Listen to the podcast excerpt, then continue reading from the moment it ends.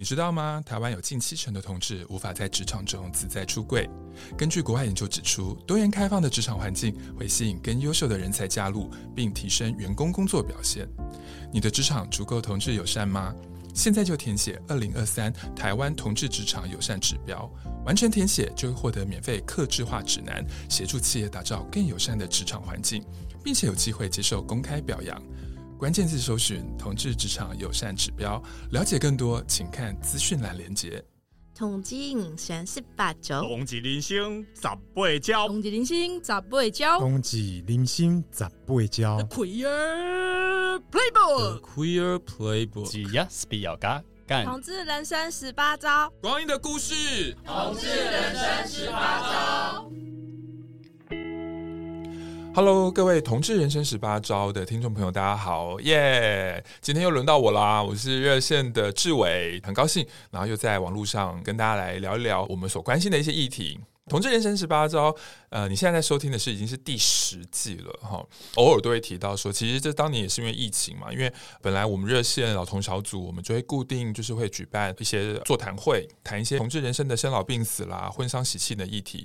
那因为 COVID 嘛，那后来我们就想说，哎，那怎么办？我们就开始录 Podcast。当时也真的觉得好像就是可能录个几季，因为也不知道疫情多久，但没有想到现在是第十季了，然后。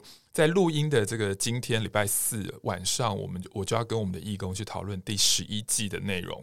哇，好快哦！真的时间好快。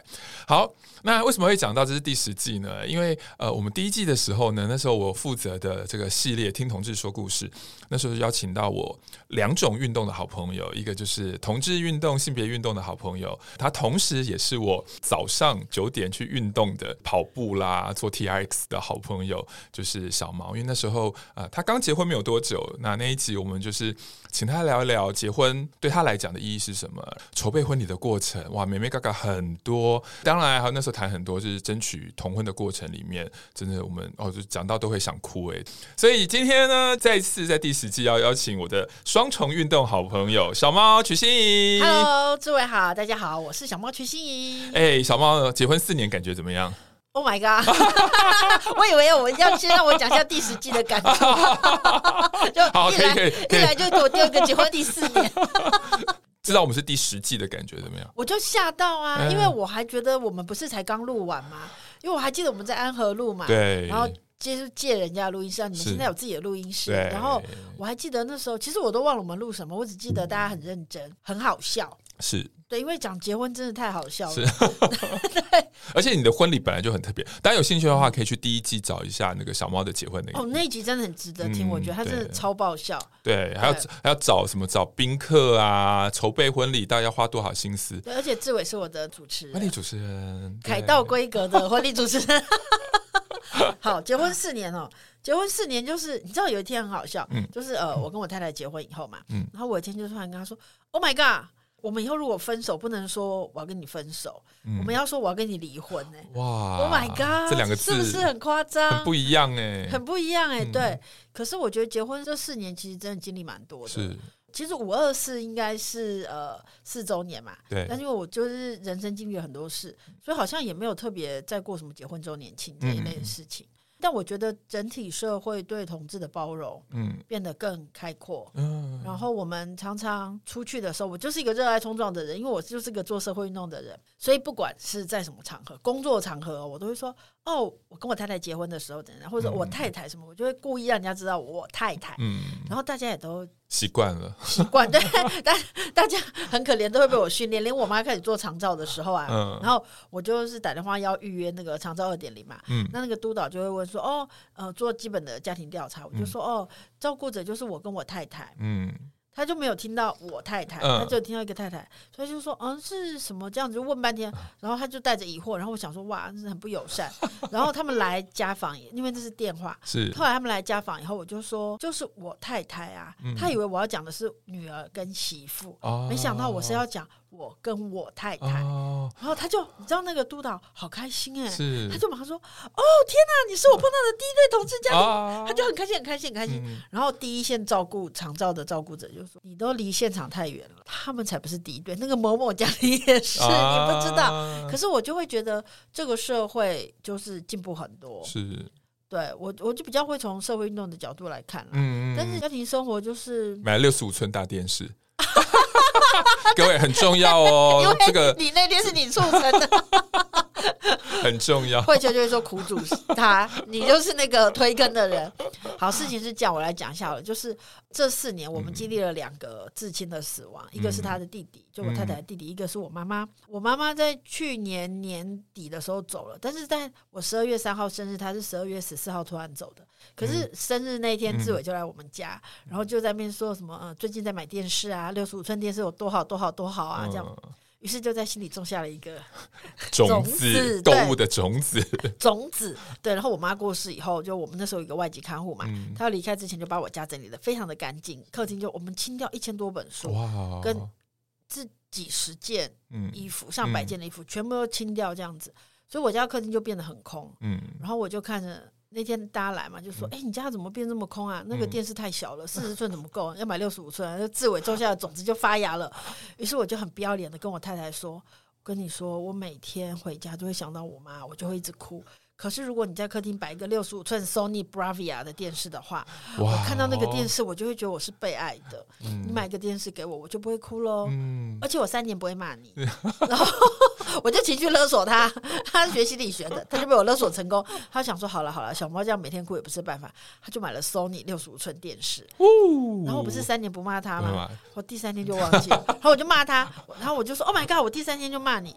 他就说：其实你昨天就骂我。而且我那时候还帮腔说，小猫还有那个小猫太太，你想一下，六十五寸，因为他们两个都很喜欢看棒球，那个棒球就是像真人比例一样在那个。结果你知道六十五寸电视买回来，最常看 YouTube，因为智能电视上面就可以连到 YouTube。哇，这经历了好多事情。今天会邀请小猫再度来呢，是因为呢，我在那个之前，小猫出了他这个最新的这个出版品啊，他写了一个新书，叫做《人生中途周记簿》。对，那这本书我在呃昨天晚上也把它都看完了。然后我在边看的时候呢，我就非常非常感触，因为我今年也四十七了嘛，小猫几岁了？我就五十，五十了，对，对我们差不多，对不对？那那真的我自己都会有感觉说，哇，这个五十左右的人生。呃，真的有好多好多风景，跟二三十岁的时候是很不一样的，完全不一样。对，所以你的这个人生中途，等于是这个旅程走了一半了嘛？对啊，对，对，好，那就很想来问问问问小猫说，诶，在我们等一下讨论这个中途的这个旅程的时候，也想问一下，那你在之前的旅程，二十三十四十，你觉得那时候你是什么样的，过着什么样的生活，或是那时候你是什么样的小猫？我觉得二十岁的人生哦，比较张扬一点，张扬，对，张扬五爪这样。嗯，其实我觉得我的人生某一个切面，一直跟同志运动有还蛮深的连接。然后，嗯，二十岁的时候就忙着谈恋爱啊。应该说，一般人的人生都忙着谈恋爱。因为有人更早，有人十几岁。十几岁，我当然也是有谈恋爱，因为你没有问十七。哦，你十七岁开始，十七，我就会跟你说，当然谈恋爱啊，没有完全没有在准备大学联考，那是什么可以吃吗？都在谈恋爱。我大概一直到跟我太太定下来为止，我的人生大概重心有一部分很大一部分就是谈恋爱。我觉得二十几岁的时候，我其实不怎么在意工作表现，嗯，因为我其实工作能力还不错，嗯。然后我的工作机遇也很好，那个年代其实比较容易找工作，嗯，所以我大学毕业就有还不错的工作，然后也有还不错的收入。可是我其实没有很珍惜跟在意，我那时候真的在意的就是谈恋爱，一直在谈恋爱，一直在谈恋爱。嗯，然后那时候也是大概二十五岁以前，我也投入很多时间在我们之间做同志运动，哦，对，所以其实我觉得二十几岁的时候，那些人生好像就是一天到晚在。交朋友、玩，然后做运动，然后谈恋爱，然后失恋，然后再谈恋爱，就是不停的。哇，体力也太好了吧！那时候 真的，而且那时候我们编杂志啊，都会编到半夜。女朋友杂志，然后因为那是义工制的嘛，所以就是都编到半夜两三点哎。然后我我那时候女朋友还会从淡水开车来接我回家，然后我们还去红树林还是竹围再买那个小笼包，因为很饿嘛。然后那时候吃宵夜又不会胖，那时候超瘦，才四十五公斤，然后还穿个细肩带。小热裤跟靴子跑来跑去，嗯，就是哇天哪，Oh my god！那听听到这边，好像这个已经离我好远哦。然后我有一次熬夜呀，对，半夜吃宵夜，对，然后 穿那个小热裤。我有一天就因为我有留一两件，我就拿着一件那个我我当年穿的小热裤，那是 S，以前买衣服都不用看尺寸，就是 S，然后最小的。然后我就拿着那件热裤说。天呐，这件裤子怎么这么小？小啊、然后我太太很不要脸，她在旁边说：“不是裤子变小了，是你的屁股变大了。啊 ”这种话只能太太说。我很想杀了他，好不好？心生杀意。哦，那充满充满活力的这个，或者是充满非常多爱的能量的二十岁，那三十岁呢？哦，可是二十岁我还想再补充一下。哦嗯、好。其实，因为现在的同志运动比较好像蓬勃，嗯，但其实我觉得我们二十几岁的时候是很精彩的，嗯、就是九一九九五年那个年代，嗯，然后女书店也刚成立，啊、然后邱妙津也出书了，然后金金书店刚成立，然后我们之间还在，然后我都一直会红菱金粉啊，对对对对对对对，然后台湾沃克啊什么一类的，对，对。嗯、那我一直都会，一直到现在，我回想起二十几岁，我都还是会记得在女书店楼下充满了汗臭味。然后大家很热热血的在讨论，不管是编杂志啊、同志运动。然后我还记得第一次来热线开会，那时候热线刚要成立，然后我们来开会这样。然后我就会觉得二十岁就是一个充满了汗臭味的，就充满汗臭味。荷尔蒙嘛，荷尔蒙对荷尔蒙啦，对对对，充满了汗臭味、荷尔蒙味，然后烟烟味、酒味、烟味、酒味。对，因为那时候到处都可以抽烟，那咖啡馆也可以抽烟，但是抽烟抽很凶。我那时候外号叫烟囱，好吗？现在根本就戒了，好不好？对。补充一下，前几天在跟我们的义工聊的时候，有义工说：“哎，那同婚为什么可以过？那为什么有些法很难过？”我就说，大家在看同婚法的时候，不能用二零一六年开始算。其实，你看同婚法能够通过，可能就是从一九九零年代开始的。很多很多的同志运动、妇女运动、性别运动，累积到二零一九年才有同婚通过这件事情。对，因为我记得第一次台北同玩节的时候，嗯，我们之间摆了摊位，我还帮大家写结婚证书哎，啊、但我现在找不到那个范本，很可惜，我就写了一个很恶心、很文青的版本的结婚证书，说、嗯、就是大家可以来拍照，然后我们就给你一个结婚证书这样子。嗯、所以那时候好像一九九零年代吧，嗯，哎，第一次同玩节什么时候？呃，两千年。对，所以是两千年哎，那时候我们就已经在讲同婚这件事，只是我们没有具体的出现同婚两个字。那我们讲说，如果有一天我们可以结婚的话，对啊，二十几岁，哇，天哪，好青春哦！我的妈呀，那时候就可以打麻将打到天亮，隔天再去上课，上完课再去打麻将，然后再 回去上课，再就可以两三天都不睡，就这样玩呢。对啊，真是疯了。以前我也可以那个半夜骑摩托车从台北到金山青年活动中心。对对对对对。到那边还继续玩，继续喝酒聊天，这样。可是念文大呢，我们 为什么那么有体力呀？我的妈呀！好啦，那再加个十岁啦。那三十岁的小猫呢？你那时候的风景是如何？我觉得三十岁我比较在意职场啊，因为也差不多到了，比如说二十几岁是菜鸟嘛，嗯，就是菜鸟记者、菜鸟文案，我们就是什么 junior copywriter 这样。可是到三十岁之后，我我其实二十七八岁转做媒体，嗯，然后我就开始我从。一个很之前的记者，我要变成资深记者，嗯、然后我可能要变成跑什么线，负责什么，嗯、然后我可能要往主编之路迈进。嗯，所以其实我觉得整个三十岁比较比较是比较在意工作，嗯，然后也比较在意自我的表现，是对。所以其实我觉得整个三十岁，然后那那那十年，反而我跟同志运动就比较远，因为我就非常认真的在工作，嗯、然后在媒体，我其实。呃，在一周刊跑国际旅游，嗯，那这对我很重要嘛。然后我后来到了呃三十杂志做副主编，嗯，就是职场的晋升跟你自己的累积，嗯，这件事情变很重要。然后我我其实一直想当作家嘛，嗯，所以我大概到三十几岁的时候，我也开始思考说，我是不是应该要真的开始写点什么。嗯嗯三十岁左右，我大部分时间是在职场，嗯，嗯，但是很多时候其实是在思考写作。嗯，我自己也想到，我三十岁好像刚硕士毕业啊，那时候好像心里就觉得说，好像有有有有有一个按钮，你要不要按下去？是说你的职涯。好像在三十岁要做一个决定的感觉，因为三十而立啊。对，那天去上曼娟老师的节目更可爱，他就有一个欧卡比采访了，就是呃三十而立，四十不惑嘛。是，我就说四十怎么可能不惑？我到五十都还在惑啊！人生就是永无止境的迷惑，好吗？但是他就曼娟老师就说，那三十而立可以吗？我就说还是要五十而立。我说哦不不不，三十要赶快立。你三十都没有决定你人生要干嘛，你到五十才决定可能会来不及。现在没有办法熬夜，现在没有睡满八小时之后。觉得 哦没力气。对，对，所以三十几岁，我觉得就是要把握把握时间，嗯、累积你的职场的筹码，是，然后累积你的成绩。嗯，因为我在四十几岁的时候，我有问一个我很敬重的长辈，嗯，说呃关于职涯，嗯，因为我大概四十五岁左右，嗯，四十四四十五，然后那个长辈就说哦，你现在有点晚了，不过还可以，就是你要趁现在。尽量的用你的专业去赚更多的钱，嗯，因为你到五十岁、六十岁才可以自由，嗯，对。然后那时候我真的太晚问他，我说已经四十四岁，所以各位亲爱的朋友们，小猫现在苦口婆心告诉你们，三十岁就要开始累积。对，那你刚刚讲到四十岁，那我们就接下来把我们的这个风景移到四十岁。那四十岁的你呢？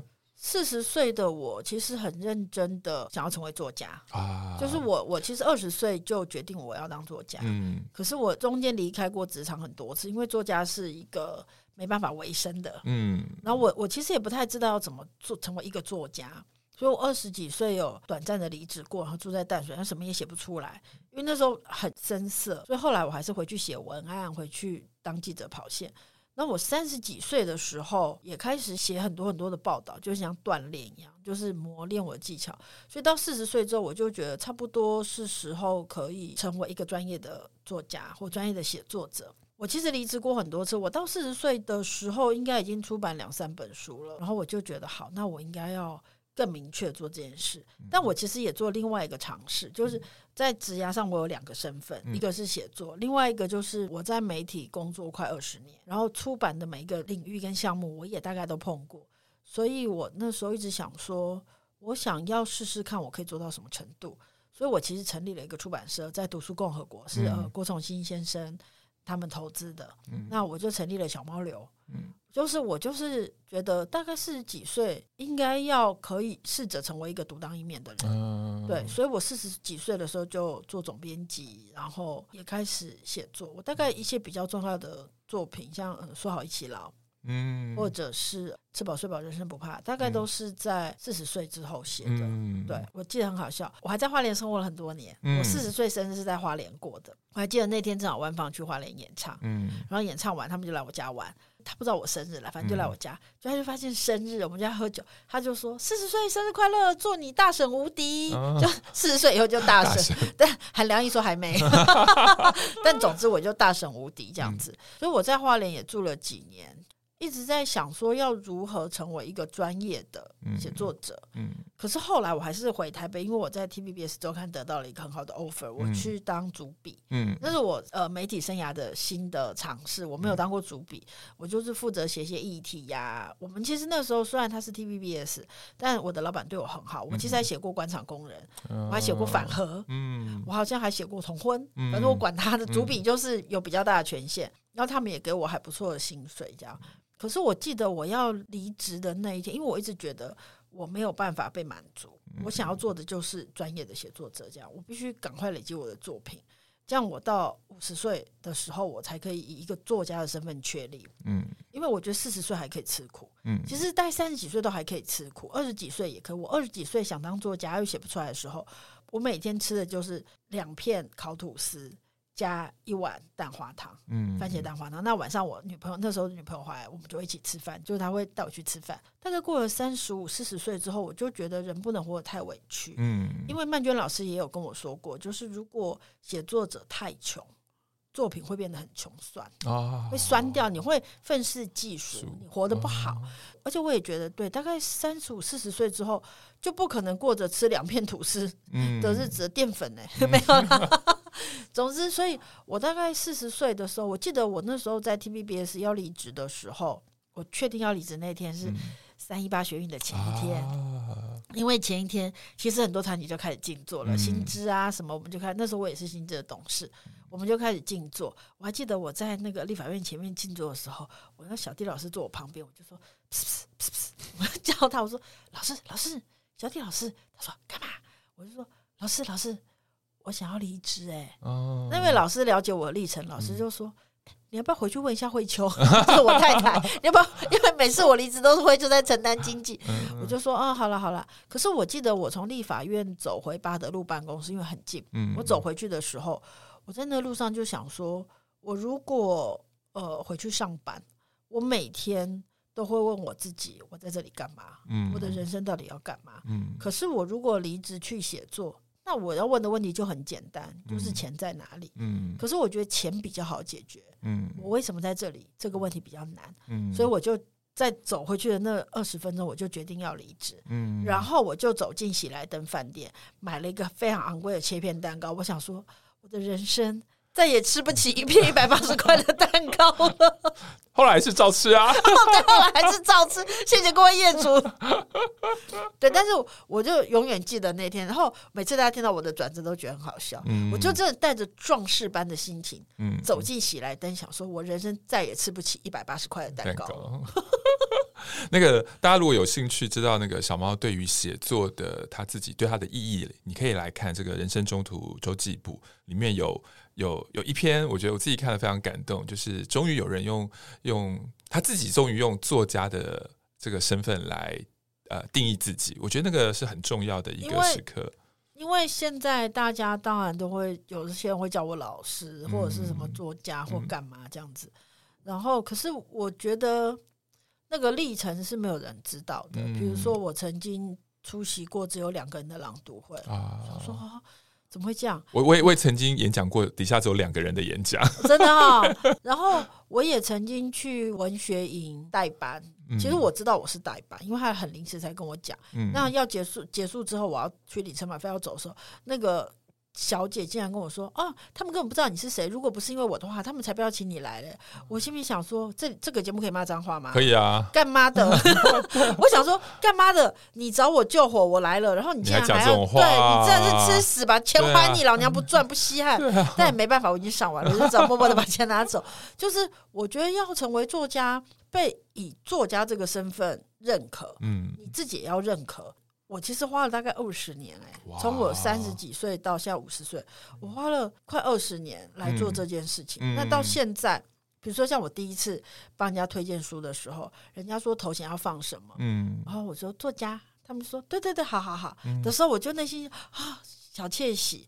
我第一次跟人家说头衔可以放作家吗？是我还记得我在新生南路，我书里没有写嘛，我在新生南路上接到这个电话，嗯、然后我就说，嗯，那时候我已经出了两三本书，我就说。嗯那头衔就用作家这样，嗯，就是对那个历程很棒，点滴在心头，啊啊、真的二十年，二十年，对，对，差不多，嗯，好，走完四十岁到五十了，对啊，五十五十，我问的问题就要比较多了，因为因为这个过去几年就是也因为因为小猫跟我是邻居，一起运动，然后婚前的时候我们也一起常在街上。其实我我讲真的，我觉得要很谢谢呃小猫。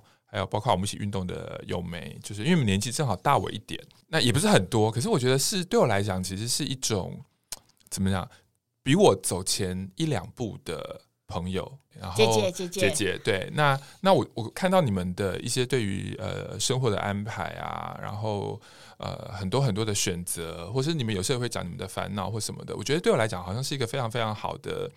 怎么讲？就是我我知道，或许某一天我可能会遇到一样的事情，可是有人有人在我前面，呃，告诉我。可以怎么做？这样子对，所以这件事情其实我觉得跟你们讲自私一点，是跟你们当好朋友的好处。对啊，真的，嗯、对啊。而且我们开录之前有讲一个东西，因为志伟是家里的老大，嗯，然后又一直在做助人工作，所以就被当哥哥。嗯、你可以把我当姐姐没关系，我是我们家的大姐，但我不是个可靠的大姐就是了。但是我我觉得我我人生最大麻烦是我真的很难把别人当我的哥哥姐姐，因为我我的生命历程不太有哥哥姐姐，对对对，我的我的生命历程就是大哥。所以我刚听了有点心疼，啊、你可以把我当姐姐没关系。而且你要当大哥还当社工，你知道吗？有够倒霉的，倒霉成语二。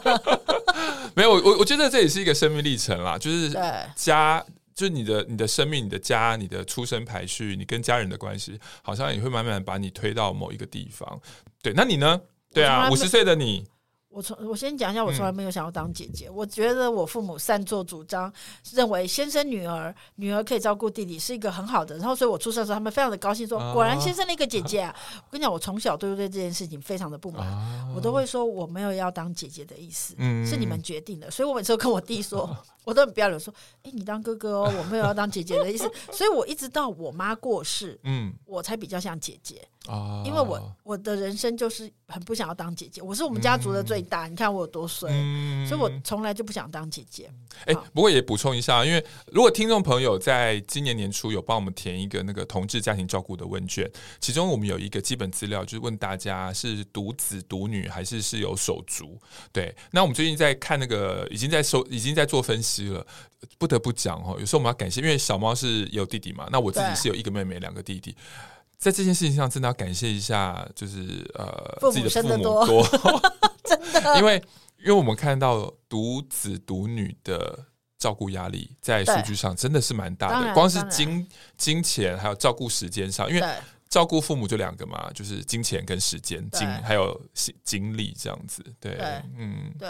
所以好，那我来讲五十五十岁的你，对啊，我也要很感谢你。我觉得这几年对我最大的改变，因为最近也有人在采访问我同婚回顾，这样、嗯、最近是怎么回事？嗯、对，但是其实我其实会觉得，呃，真正影响我生命最多的这几年，嗯、同婚过后哦，嗯、其实不是同婚呢、欸，嗯，因为同婚就是我们一直在做的事情而已嘛，他、嗯、过不过，我们就是把它当社会运动来做嘛。嗯、那当然通过之后，我就也。顺势的从社会运动毕业，嗯，因为我觉得我已经花我从二十岁二十年的时间。哦，不是我五十岁已经三十年，我从女研社就开始在做社运了，嗯、太久了，嗯、所以所以我觉得对改变我人生最多的其实不是同婚，嗯。呃，改变我人生最多的两件事，嗯，其中一件事就是你促成的运动。哦，哦 对，这我真的要，今天不是因为来录志伟的节目我才这样讲，因为那个人来采访我说，我他说我跟你讲，改变我最多的是运动，嗯、因为我是一个讨厌运动的人，嗯、然后我以前就是我国中小学我是跑一百公尺就会昏倒那种没用的人，哦、可是我有一年就是吃太多，就是一直胖，我就问，我就在脸书上问说，有没有人可以介绍离我家很近？然后又是小型的健身房，因为我很怕那种大型健身房会比来比去啊，嗯、我不喜欢那种，我喜欢小小的。嗯，然后也不要太贵，嗯、最好是我走路就可以到。嗯、就志伟就说：“哎、欸，我来，我来，我住你家附近，我带你去健身。嗯”我还想说啊，就他就很热心的促成了第一堂课。我第一堂课我还穿了一双一，我就还不会穿衣服，嗯、我还穿了一件过长的运动裤，然后差点把自己绊死。而且那堂课回去之后。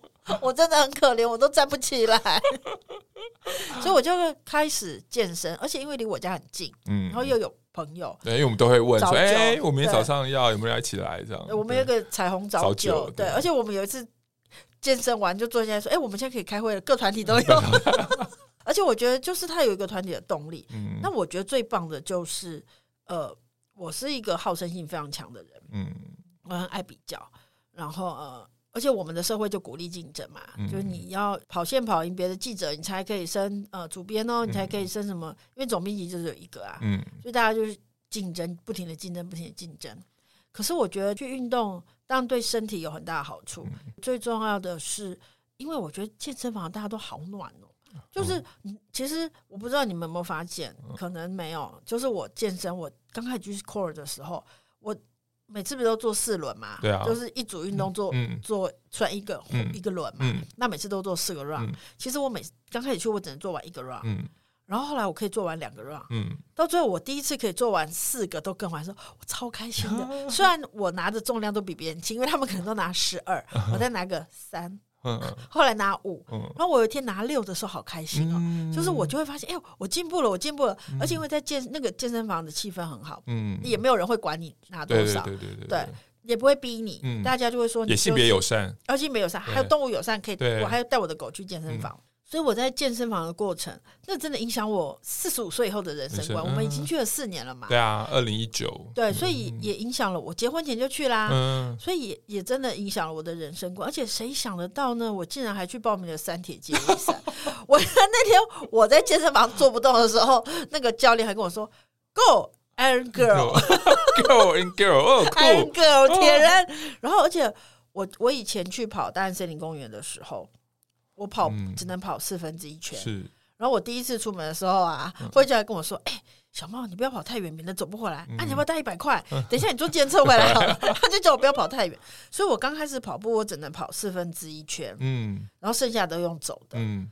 可是后来我可以跑半圈，嗯。那我去 core 之后，我可以跑一圈，后来我可以跑两圈，然后铁人接力是十公里，嗯、所以要跑四圈。嗯，我第一次跑完四圈的时候，我哭了、欸、哦，因为我没有想到我可以跑十公里。四圈呢、欸，我刚开始只能跑一边呢、欸，因为它一圈是两公里，我大概只能跑四百公尺。跑完四百公尺就觉得 我快累死了。我我我自己因为觉得大部分的那个 gay 小时候啦，嗯、小时候也都不喜欢运动，啊、对对对，因为因为性别气质。就是很从很很容易被别人批评啊、嘲笑。比如说，你就是一个阴柔气质的男生，你就是打球不是那个狠劲，你就会被别人笑这样。可是后来我们常开玩笑说，现在台北市的健身房或全国的健身房，大部分都是一半都是 gay 在里面，都是 gay 吧？对啊，那被 gay 变得都很喜欢运动这样子。可是我后来也觉得说，我觉得年过，因为也是年过四十开始运动嘛，嗯、我觉得我觉得它有个好处，像刚刚小猫讲，我们的社会一直在鼓励竞争，可是我觉得好的运动是什么？是你在让自己了解自己的身体，对对对。所以当你比如说你刚刚讲三公斤、五公斤、六公斤，对其实那个喜悦是哦，原来我的身体在这样子的训练之下，我可以慢慢成长。原来我的我的我的肌肉，我举重可以举多少，我 burpee 跳可以几下。我觉得这种了解自己身体的极限能力，是过往，因为我我觉得我们的教育很少教我们认识自己的身体。对，很疏离。对，我有一次拿到十五公斤，哎，啊，因为我下雨天的早上放教练鸽子，嗯，我晚上去补课的时候，他拿一个十五公斤的哑哑铃，因为我放他鸽子，我就拿十五，可是我做完了，就那段时间我的体能状况很好，嗯，所以我就做完了。我那时候真的觉得超开心。我有一次去外面的会馆打拳，嗯，然后但是如果你一个动作不标准，就要做十个，嗯，伏地挺身，嗯，那时候我状况比较，我现在不行了，我那天不知道做了几十个，哎，哇，可是我就是觉得。不能丢脸，嗯，但我觉得那个东西很好，就是是我自己知道我进步了，我不用跟别人比，我干嘛跟你们比？你们一定比较厉害啊，我就最弱那个。我我们很厉害，我们看到旁边那些更厉害，他们都很厉害。没有，我觉得我有进步，然后我知道我进步的范围，嗯，我就觉得这样就，而且他就会训练你的耐力。所以呢，如果你跟我们一样四十几、五十几，然后没有运动过的话，我们的我自己的建议啊，找一个。我真的觉得找找找一个离你家近的，一定要离家近，不然一定不会去。对，然后最好是有朋友，不用勉强一定要每天都要一起去。可是如果有朋友，像我们有个群组，对对对，然后就说去，哎，我会去哦，怎样怎样怎样。对，那我觉得，然后我个人是不建议走那种大型的健身房了，对，那个压力有点大，对不对？我有有人问我说要不要？上次有人邀我去 T 霸玩，嗯，我就说我不要去。嗯，自从我不能穿细肩带又很漂亮的时候。嗯我就不去 T 霸玩。嗯，那你知道那种大型的健身房，每一个人都穿那种什么小可爱，这边走来走去，哦，那我没看起。是我就是我就是做我自己就好了，我干嘛去那边？日常生活带来的挫折还不够吗？去健身房自己找挫折干嘛？对，所以我我想我想我跟小猫都很建议大家，就是听众朋友，真的我觉得运动真的是不错，而且我其实讲真的，多少也是为了我们老年生活，对不对？对，其实是我其实开始运动，我们现在好像是在做广告一样，但。不是，我真的跟大家讲要去运动。我我其实以前气喘很严重，但是我跟你讲，我开始去健身之后，我基本上没有再去急诊，因为我以前真的是半夜每个冬天大概有两三次我没有办法呼吸，我一定要去医院急诊，嗯、我要去吸吸药跟打针。是，可是我开始健身之后，我真的没有想要改善我的气喘，我真纯粹只是为了减肥。嗯，殊不知。健身对减肥没有太大的帮助，因为你的肌肉会变得很 重。每天量体重都觉得很挫折，但我最近肩骨有出来一点点，嗯、所以其实我觉得运动真的是是蛮好。所以你要说呃，是同婚带给我巨大的改变嘛？嗯、我觉得这几年带给我最巨大的改变，真的是不是社会，不再是社会运动，对，而是身体的。运动。嗯，好，那讲完了运动，那我也知道在书里面还包括我认识你在呃，尤其是过去。呃，过去这一年，一个很重要的议题就是照顾妈妈嘛，嗯、还有呃，就是小猫妈妈离开。对，那呃，照顾这件事情，在过去对你来讲，呃，你要不要跟听众，因为不一定听众朋友知道你发生了什么事，对，那要不要简单讲一下？这样好，简单来说就是，嗯、呃，我跟我妈妈的感情其实一直都很好，嗯，所以我们、就是、而且长得很像哦，长得 对。长得像，哎、欸，我妈年轻的时候是美女，嗯，好好所以你也是啊，哦，谢谢。就是呃，我跟我妈感情其实一直都蛮好的，但我妈是一个很做自己的妈妈，所以她有一段时间没有在我们身边，但是我们感情一直都很好。嗯，然后因为我弟弟在高雄，嗯，所以他也不方便照顾。就是我妈之前都一直独居，因为我也不可能放下台北的工作回去跟他住，他也不愿意来台北。可是我们在台北找房子的时候，我们其实我在我一直都有准备。嗯，我大概这十年来。这八年，我现在住在你们家很近嘛？嗯，我那房子有四个房间，嗯、我其实有一房是为妈妈准备的，嗯、因为我就是随时准备着妈妈如果身体不好，我要照顾她。嗯，然后而且我们租房子的时候有跟房东说，呃，我们会照顾长辈，可以吗？但我很喜欢我的房东，因为房东就说照顾长辈很应该啊，没有什么不可以，所以我就照顾他。然后可是这两年他变得急速的衰老，然后我就很认真的照顾他，我把他接来台北。他就他失智，嗯，然后他其实我觉得我妈进程很快，嗯，因为很多人都会说长照是十年的事情，嗯，可是我妈妈从我把她接来，就是从我开始照顾她到她走，差不多两年，两年，两年，嗯，然后嗯、呃，这两年其实哇，每一天都是血泪，啊，真的真的很辛苦，真的很辛苦，因为我弟弟在高雄，所以我是主要的照顾者，嗯，不管是经济或者是生活上都是我。嗯我不知道，我有时候会想起这两年都不知道是怎么过的，嗯，非常非常的辛苦。嗯、然后我记得我那时候刚开始照顾我妈的时候，我阿姨就跟我说：“呃，你现在会觉得很累，可是你以后很感恩，你可以有机会照顾她。嗯”我那时候内心狂翻白眼，啊、我想说屁嘞，最好是，因为我妈妈还经历走失，我妈妈失智，哦、对，我妈妈失智，所以她会从我们家。他说他想要回自己家，因为他不喜欢跟我住，嗯、我会管他嘛。嗯、他就想要自己回桃园，就他就不见了，嗯、超恐怖。然后有一次是我在台中出差，接到警察局打电话来，嗯、他从桃园跑来台北找我，嗯、就有一次快崩溃了这样。所以他经历走失、失禁，嗯、他失智、失禁，然后手术。我有一次。我帮他，因为我要帮他安排长照。嗯，然后我有一次，呃，居服员打电话给我说，妈妈没有开门。嗯，我想说怎么会没有开门？因为我安排一个长照的人去帮他煮饭。嗯，他说妈妈没有开门，我想我妈没有力气去别的地方啊，怎么可能？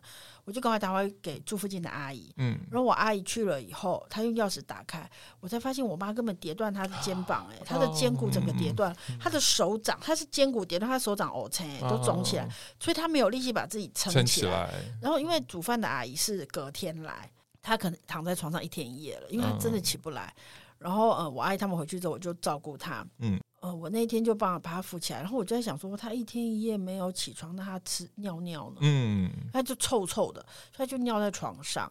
然后我就开始，正好我帮她买了台新的洗衣机，正好那天到货，我真的是菩萨保佑。然后我就帮她洗了很多很多衣服，然后重点是我帮她洗澡，嗯、那是我第一次帮我妈洗澡。哦、其实我觉得。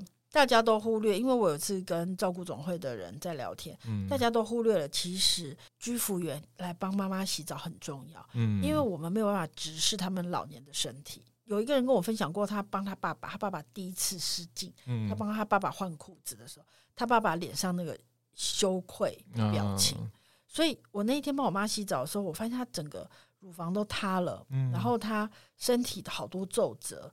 我在帮他擦澡的时候，我就突然觉得，哇，长照真的是巨细靡遗的悲伤，是。每一处都在崩塌，他的生命每一处都在崩塌，然后你要面对那个崩塌，嗯，所以我就觉得好难，嗯，所以大概这两年，这两年都在经历这样的事情，嗯，然后也经历过，比如说，呃呃，妈妈跌倒，嗯，因为我不知道为什么长辈都不喜欢拿，不喜欢拿拐杖，嗯，他们就一直跌倒，然后跌到有一次。他跌到满脸是血，oh. 我都快崩溃了。而且那是我难得，因为我照顾他，我都没有出门。我那天难得有朋友来，然后我确定他都是安全的。然后瓦斯开关也关了，我就跟朋友去喝酒。然后我真的很久没有跟朋友一起吃饭，我去喝酒。然后我晚上喝得有点醉，一点多回来。我正在脱衣服要准备洗澡，因为喝醉了嘛。然后我就听我妈跌倒，但是我妈跌倒是常态。嗯，我想说，嗯，等着她等下会起来。就我就听到我太太尖叫，她说：“小猫，小猫！”然后尖叫很凄厉。我想说，她说：“瞿妈妈跌倒了。”我想说，瞿妈妈不是一天到晚跌倒，一天跌四五次。然后我就说：“瞿妈妈，她说，可她叫的太凄厉。”我走出去看，我妈的眉头撞到门框。哇！你知道半夜看到妈妈满脸是血，这有多惊悚？我真的酒醒哎、欸。嗯。然后还好没有大伤，嗯、就是个皮肉伤，所以我就觉得，对肠照就是，嗯、我到现在还很难定义它是什么。嗯、可是我觉得肠照就是无止境的疲累、悲伤、愤怒，嗯、然后挑战。可是我妈妈走以后，她是很突然的走。嗯，我妈妈走了以后，我反而就可以体会我阿姨说的。嗯，还好我这几年这两年有照顾他。嗯，因为我觉得很有趣，就是我以前看到朋友在经历呃，不管是妻子或者是呃父母的死亡，他们都会很自责，说我没有把他照顾好。嗯，我以前都会想说不会啊，因为从外人看，你就你就照顾得很好嘛，那他该走就走啦。我就想说，你们干嘛那么自责啊？神经有病吗？有事吗？说到我自己，我才知道，真的你会一直很自责、欸。哎、嗯，我会一直觉得我是不是哪里没做好？嗯，我是不是再怎么样就好了？嗯。可是其实我有时候那个脸书就会跳出去年、前年或各种时候的回忆，嗯、我就会看到我妈在我身边都笑得很开心。啊，其实我是把她照顾得很好的。所以母亲节的时候，我本来想说，哇，一定会很难熬吧？没有妈妈的母亲节。就还好哎、欸，因为那几天跳出来都是我带我妈去吃饭，然后很开心，嗯、我就觉得嗯，那我应该做的还不错。嗯，而且那个正好我们的刚刚讲那个问卷，同志家庭照顾的问卷哦，其实我们也看到，呃，我们在问卷里面呃看到一个呃结果，就是有照顾父母的同志，他们对于规划自己老年生活的比例也是比较高的，包括呃存钱啦，包括买保险啦，包括去了解长照二点零到底提什么，提供什么样实际的服务。所以我自己觉得，刚刚听小猫这样讲，其实呃陪伴着父母，就是度过人生那个呃长照那个阶段，我觉得其实也是在帮四五十岁的我们上一堂课。对，呃，我那时候最痛苦的时候，碰到张薇薇薇姐，薇姐就跟我说，因为她也陪伴她父亲离开，她就说。嗯，年老的父母是在用身体为我们实现一堂生命教育的课。嗯，其实我觉得这段话，在我我陪伴我妈老年，然后长照以及临终，嗯，对我都有很大很大的安慰。嗯，就是我把它当成是一个功课来学，我不是在受苦，或者是我不是看我妈在受苦，因为我妈走的很突然，她也没有受苦。嗯，而且我妈还陪我过完五十岁生日才走。对，你那天有来嘛？对，就是我那时候想说，哇，五十岁生日要怎么过？我其实想很久，然后我要不要办一个什么呃，要不要去找哪卡西，要不要干嘛？想很久。后来我那时候靠近的时候，我突然想说不对，我应该要在家跟我妈好好的吃一顿饭。嗯、我不确定我妈还能跟我一起吃多久，嗯、所以我就叫那个很奢侈，我就逼我太太，我情绪勒索她，我就说我五十岁生日想吃金华饭店到你家，哦、我想吃烤鸭，我想吃龙虾，所以他就走在定这样。但我就觉得还好，呃。我最后是跟他一起过的，因为我妈两个礼拜后就十天后就走了，这样子。那天我们都在，对，那天是一个我妈我生日那天啊，不是我妈生日。哦，那天我说那天啊，我生日那天，对对对对，我们都在。我就是小妈妈很开心。对，我就是请你跟浩浩，因为我们是这这几年最亲近的朋友，然后照顾我妈这样，所以我就觉得蛮好的。然后我觉得我们刚刚讲多运动，那我现在要。姐姐的叮咛 Part Two 来了，好好好，各位亲爱的年轻的朋友们，你们一定要开始存钱做长照，真的，长照真的很花钱。我以前这个不你知道最常在这个节目讲这这个句话说年轻人要存钱是汉斯阿妈，这个系列是阿妈跟姐姐都会提醒听众朋友们要存钱啊。结果我另一顶听不落去，因为我嘛听不落去。但是我开始照顾我妈之后，我现在生活中所有的规划。金钱的规划、买房子的规划、住在哪里、要买东西、要不要买东西，所有的规划都会围绕着长照。长照，对，因为没有钱就没有品质，是，而且这是很现实的问题。嗯、因为我常常都会觉得，虽然我过去这两三年经济压力很大，嗯，可是我每次都跟我太太说：“妈的，还好我们付得起，是我们请得起一个外籍看护，嗯，然后呃，我们我可以让我妈住的比较好，嗯，我可以我妈需要什么我就买给她，虽然我就是。”打落牙齿或血吞，我根本不敢想我花了多少钱。嗯，他每天就是两包低基金没有，嗯，然后喝那个很贵的营养奶粉，嗯，然后外籍看护的钱，然后所有的耗材，然后他每天都是鸡滴鸡精泡饭，然后再打一片鱼在里面。嗯，他那有 他每一餐都是钱，我说我都不敢想我花了多少钱，然后我也不知道为什么我会有钱，嗯，可以花，嗯，但是我就做完，所以。我们现在什么长照险啊、医疗险啊，然后退休计划、买房子等等等，做得非常的充足。嗯，对，其实我也是哎、欸，其实我可以推呃，因为呃，可能我们很多同志人生十八招的听众朋友，可能呃二十岁、三十岁、四十岁都有。因为我自己就是一个社工嘛，领固定薪水的，我会建议大家偶尔去看一下你的劳保账户跟老退账户，你会知道，因为其实它都有公式可以算了。比如说你六十五岁退休的时候，你大概每个月，如果你月领的年金的话，一个月可以领多少钱？那不要忘了，你现在看到，假设现在你看到是一个月加起来可以领三万块，可是你要放到二十年之后，你才可以，那个三万块跟现在三块还是不一样的。对，那这个是如果你是跟我一样，就是固定的薪水的上班族，你也没有什么可以存很多钱啦，然后买房子，那我的建议是，最少你手头上，比如说国家的福利政策里面的呃劳保跟劳退，你可以自己稍微关注一下。那相关的资讯，你可以上劳保局的官方网站 都有。哎，这个好难讲，官方网网站上面都有这相关的资讯。然后呃提醒大家，这个是同志人生十八招给你的一小招，就是关心自己的这个退休生活。我们这很啰嗦的哥哥姐姐。哥哥姐姐。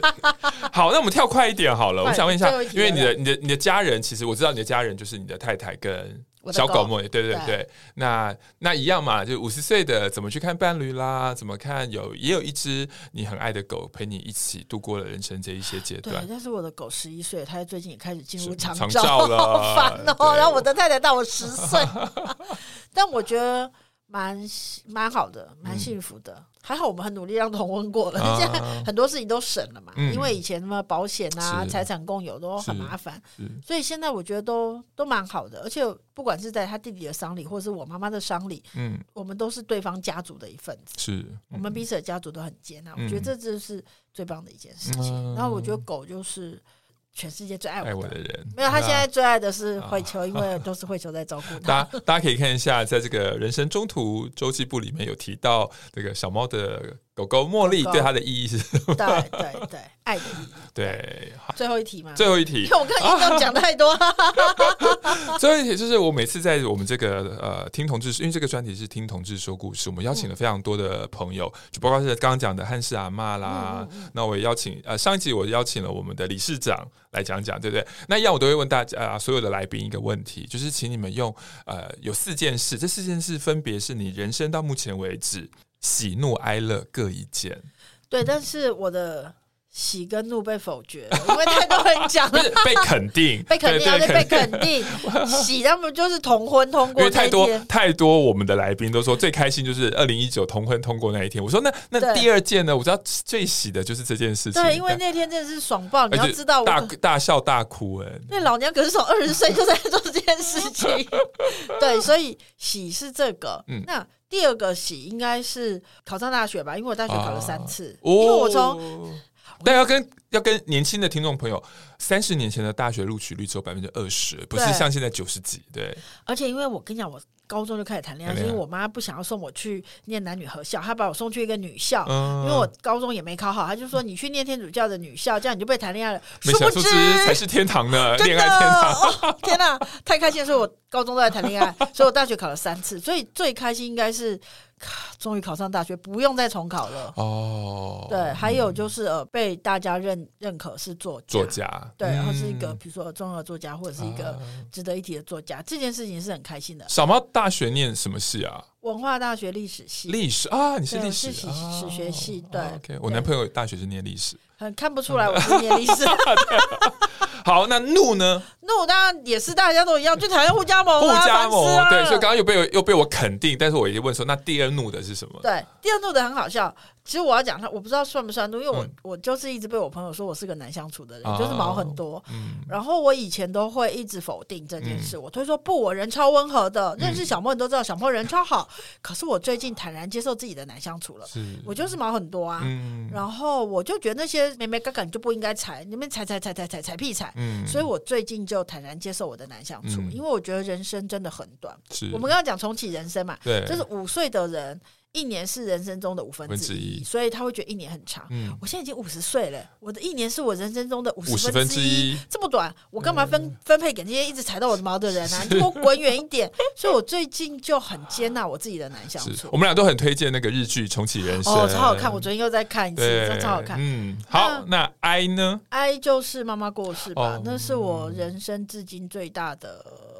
悲悲悲痛，因为我跟我爸感情也不好，而且我十十七岁，我爸就过世了，所以我跟他没有太多感情的基础。可是我妈妈过世，应该是我人生中至今遭逢最大的悲伤。嗯，跟我一样，我阿妈过世也是我人生最悲伤的事情。对，然后我到现在都还在经历那个悲伤。嗯、对，嗯、那乐很好笑，乐就是我刚不是说要存钱吗？各位弟弟妹妹，嗯、真的，我现在看到我的存折数字变多，我都很开心。刚刚小猫说，他每天睡前都会看他存折的数字，看 APP。哎、欸，这样很好哎、欸，这样子每天睡前是一件快乐的事情。对，因为我以前就是。钱花到光啊！哦、可是我妈过世以后，我也觉得，呃，我不是一个有靠山的人。嗯，因为我以前我妈，我妈很好，我妈还会跟我说，那如果你就是要写作的话，你就回来跟我住好了，我吃什么你就吃什么，我就养你。哦、我我觉得我妈过世之后，我就开始体验到，第一个是长照很花钱，嗯、然后更重要的心理因素是我没有人可以依靠。嗯，所以我现在真是超级超级爱。爱存钱，爱存钱，然后超级喜欢看存折，每次看到他数字增加，我都会很开心哎、欸。好好朴实无华的快乐，真的，就算是多个一千块也很开心。对啊，对啊，对啊，对啊，这个快乐我可以感觉到，因为我最近我的股票这个。有有有一涨一涨一涨，没有嘛？就是有就什么钱，反正就是两万多块这样子汇到我户头。对，哎，因为跟跟大家讲，因为我一个月薪水五万块，所以两万多将近是我半个月的薪水。对啊，爽哎！啊，好开心哦！我可以理解小猫的快乐。好，谢谢小猫的分享，他的喜怒哀乐。那很推荐大家可以呢去呃买这一本《人生中途周记簿》。如果你跟我一样四十多快五十或五十多一点，你在看这本书的时候，我觉得一定会有非常非常多的感触。它是一本。关于呃童年，关于呃照顾，关于伴侣，关于友谊，关于嗯，关于自己的成长，对对对对，对大家可以看一下。好喽，谢谢小猫，谢谢下次邀请来玩，谢谢谢谢听众朋友，拜拜。嗨，大家好，这里是同志咨询热线，我们是台湾第一个立案的同志组织，我们有八个不同的工作小组，提供各式各样的服务给同志社群。有你的捐款支持，我们可以为台湾的同志做更多。